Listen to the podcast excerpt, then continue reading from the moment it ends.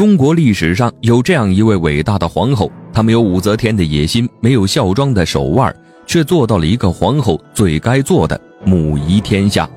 而慈禧呢，在她面前更像上蹿下跳的小丑，她便是朱元璋背后的那个女人——孝慈马皇后。朱元璋有二十二个妃子，为何唯独偏爱马皇后一人？今天呢，我们就根据真实历史记载。来说说马皇后独得恩宠的原因。说来也巧啊，马皇后和朱元璋的童年很像。幼年时呢，她的父母便早早的离开了人世。但比朱元璋幸运的是，他父亲的好友，也就是红巾军领袖的郭子兴，将她收为了养女，并且视如己出。郭子兴对她这么好，一呢是看在马父的面子，但最主要还是马皇后举止端庄、聪明乖巧。这样一个可爱的孩子，试想谁会不喜欢呢？很快，命运让他和朱元璋相交在了一起。在郭子兴举兵起义的第一年，二十五岁的朱元璋就孤身前来投奔。朱元璋这个人很贼，具体怎么个贼法呢？成功进入红巾军后，他通过观察发现，郭子兴对他的养女十分亲近。哎，这时候啊，他的目的就开始不单纯了。为了让自己在军中快速稳定下来，朱元璋时不时给马皇后买些小礼物，让她在郭子兴面前多多说自己好话。此时，朱元璋虽然一身邋遢，长相一般，但马皇后却没有表现出一丝的嫌弃。朱元璋不负马皇后期许，很快崭露头角。郭子兴呢，看上了这位才干出众的年轻人。这时候啊。郭子兴的目的也开始不单纯了。为了能让朱元璋忠心地留在军中效力，他忍痛将二十五岁的马皇后许配给了朱元璋。嘿，你别说啊，还有点政治联姻的味道。终于，在失去双亲的很多年后，朱元璋再一次在马皇后这里感受到了家的温暖。一个男人要是有了家庭，那他的干劲儿和上进心绝对不是吹的。所以。朱元璋很快就在郭子兴军中大有作为，但厄运很快就伸向了这对苦命夫妻。由于朱元璋的才干日益出众，郭子兴感受到了地位的威胁，他开始四处刁难、排挤朱元璋，想方设法的想要把他赶走。聪慧的马皇后看出了这些端倪，丈夫和养父之间究竟要怎么选呢？马皇后思量之后，决定啊。两边都不得罪。既然养父只是怀疑，打消怀疑不就行了？于是他将家里的所有金银珠宝拿出来，献给了郭子兴的妻子张氏，并让张氏给郭子兴吹吹枕头风，让他呀别再刁难老朱了。老朱也不容易。正因为如此，郭子兴的疑虑渐渐打消，朱元璋再次得到了郭子兴的提拔和信任。但是，一波未平，一波又起。郭子兴死后，郭子兴的儿子们又开始看不惯朱元璋。终于，他们直接将朱元璋幽禁在密室中，不让任何人送饭，企图饿死他。关键时刻，马皇后打听到了消息，她偷了一块热乎乎的烙饼藏在怀里，冒着生命危险送到了朱元璋面前。朱元璋吃到了热乎乎的烙饼。但马皇后自己却被烙饼烫烂了胸口，佩服羡慕。我想这般患难之际互相扶持的情谊，现在的很多人都无法做到。哎，这时候啊，有人就说了，这些杂七杂八的小事能说明啥呢？只能说明马皇后和老朱感情好嘛。甚至说到底还是靠着男人吃饭嘛。你又怎么能说她比武则天这类权女更有本事呢？好，那接下来咱就说马皇后真正的厉害之处。首先，朱元璋和群雄逐鹿中原的时候，军中的公文书信都由马皇后负责。没有点文化，没有点能力，能行吗？到了后面，朱元璋和陈友谅大战数月未归，马皇后更是亲自率领众将士的妻妾，在烛光下夜夜为将士们缝制军衣军鞋。不仅如此，战争结束后，马皇后还将家里的金帛衣服拿出来，散发给军士们，以表犒赏，笼络人心。如果说她只在乎丈夫是死是活，只看见家里一次性没了多少钱，那朱元璋别想着打天下了，每天吵架算了。男主外，女主内，在马皇后这贤内助默默的付出下，朱元璋最终得以顺利登上大宝。说她是朱元璋成功背后的女人，不过分吧？又所谓家有良妻，犹如国有良相。咱老朱也懂这个理儿，也不是个负心的汉子。朱元璋没有忘记马皇后的所作所为，登基之后，他立马将马皇后立为皇后，并昭告天下。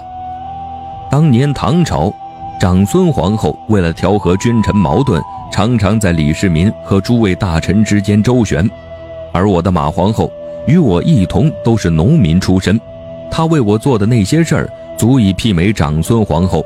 我以后绝对不会忘记她，君无戏言。可以说，这是一个很高的评价。马皇后呢，也的确配得上这个评价。要是很多人被皇上这么看重，那绝对膨胀到了天上。但马皇后再次展现了过人的一面，她实实在在，而且啊私下告诉朱元璋：“我听说夫妇互相保全很容易，但君臣之间互相保全却很难。”你说的这些都是我应该做的，陛下不忘我，我也不会忘记陛下。但我更希望陛下不要忘记过去的苦日子，尤其是不要忘记百姓和群臣，做一个与尧舜相当的皇帝。这又是表了自己的诚心，更是眼光长远的劝诫了朱元璋不要膨胀，而且还照顾了他的面子，考虑的如此周到。朱元璋想抛弃他。怕是都舍不得吧。在马皇后做的事情之中，最令人佩服的还是这件朱元璋开国之后要大封天下，想封赏马皇后的弟弟和亲戚，这是天大的好事很多人挤破了头都没这命呢。但马皇后听说后却直接拒绝，她告诉朱元璋，国家官爵应该给那些有本事的人，我的家属们未必有可用之才。而且我了解到，以前的外戚之家经常因为背靠皇帝、骄奢淫逸、不守法度，最终祸乱百姓和朝廷。我们呢，还是尽量避免这种情况吧。你看看马皇后人家的这种觉悟，那些丈夫当了小官就开始想方设法以权谋私、安插七大姑八大姨儿女的女人，脸在何处啊？又所谓救人一命胜造七级浮屠。朱元璋不是爱杀人吗？相传他有个腰带，放在肚皮上，今天平安无事；放在肚皮下面，那就说明今天要开杀戒。马皇后看不惯，多次劝诫他：“你是皇帝，不是刽子手，治天下不以杀人为本，颠者扶之，危者救之，以收拾人心。人心所归，这才是大明存在的意义。这都还算是理论上、口头上的。”到了实际上，马皇后更是细致入微。有一次，朱元璋和百官们商量朝事，这么晚了，肯定要管饭嘛。但我们知道，朱元璋对官员们十分不好，准备的饭菜不仅没啥味儿，还凉了。马皇后亲自尝了尝，这不行啊。她告诉朱元璋：“世事之道，自奉要薄。”就是说呀，你可以吃得很粗淡，让百官学习，但养贤要厚。给那些真正做实事的人好点儿，这样才不会让这些人寒心。可你看看，就连饭菜都是寡淡无味，而且还凉了，实在不是圣上的养士之道。马皇后的认识虽然有局限性，但毕竟朱元璋也有自己的考虑。但是马皇后的做法足以证明，她是读过书的，她是知道如何收拢人心的。其中最著名的便是。马皇后救宋濂，宋濂是明朝开国文臣之首，明初诗文三大家之一，更重要的还是太子的老师。但是因为孙子犯了错，受到死罪株连。而马皇后听说之后，那天与朱元璋吃饭时，只吃了点素菜。朱元璋十分不解，这是啥意思？马皇后告诉朱元璋，宋老师不是要被你杀掉吗？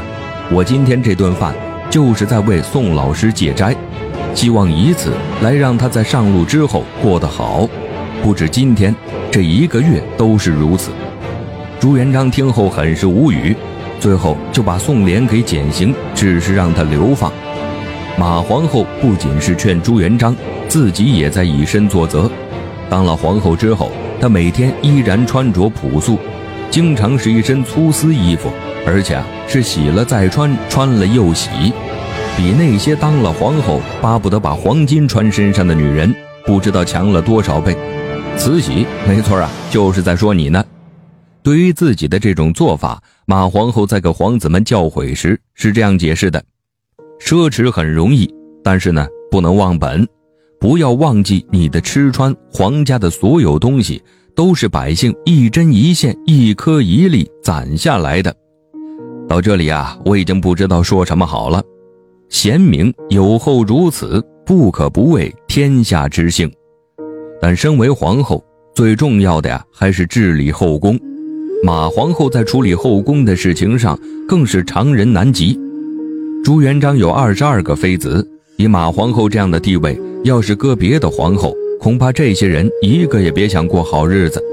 可马皇后非但不排挤他们，反而在他们怀孕之后悉心照顾，使得朱元璋拥有了四十二个子女，子孙满堂。他的这一举动，也为大明后续后宫做好了表率。以至于后续的两百多年，明朝后宫呢没啥离谱事儿。所谓母仪天下，慈母贤后也不过如此了。但谁又不老呢？终于命运将她推向了最终的归宿。洪武十五年，马皇后病重，她自知已病入膏肓，并没有接受太医的治疗。她说：“死生命也，药只能治病，并不能使人长寿，而且。”如果治不好，那些太医恐怕难逃圣上的杀戮。自己都快去世了，还考虑别人。在病榻上，他向朱元璋说出了最后的遗言：“愿陛下求贤纳谏，慎如始终，天下太平，百官贤德，百姓安居乐业。”洪武十五年八月，马皇后宾天，朱元璋这位冷酷的帝王在皇宫放声大哭。